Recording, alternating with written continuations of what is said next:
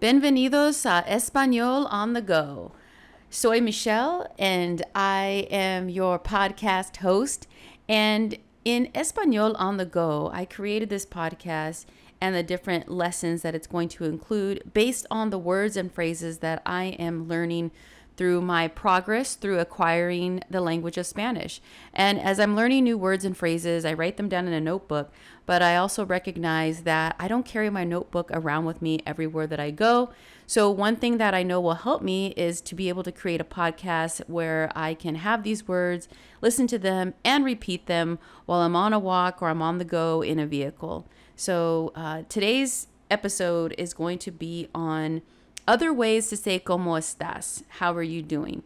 So i know that there's like you know that that way that most of us have learned the first phrase that we've learned. But i also want to learn different ways to say it.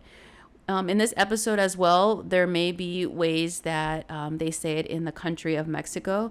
So what i'm going to do moving forward as we get started is say the word or say the phrase and also say what it means in English and then allow time for it to be repeated. And I'm going to do that twice. All right, let's go. How are you doing? ¿Cómo estás? ¿Cómo estás? What's new? ¿Qué hay de nuevo? ¿Qué hay de nuevo? Long time no see. Hace mucho que no te veo. Hace mucho que no te veo. Is everything good? ¿Todo bien? ¿Todo bien?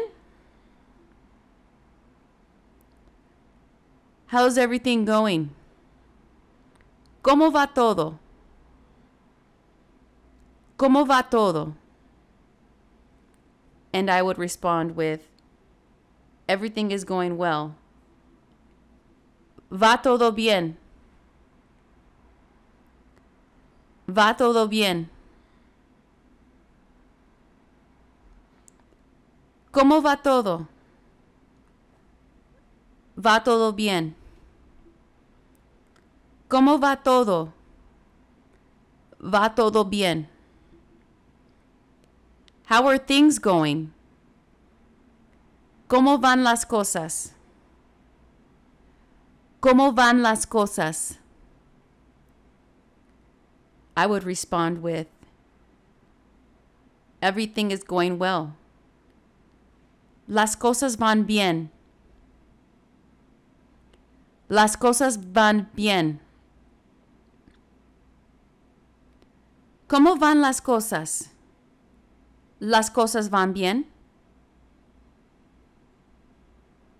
¿Cómo van las cosas?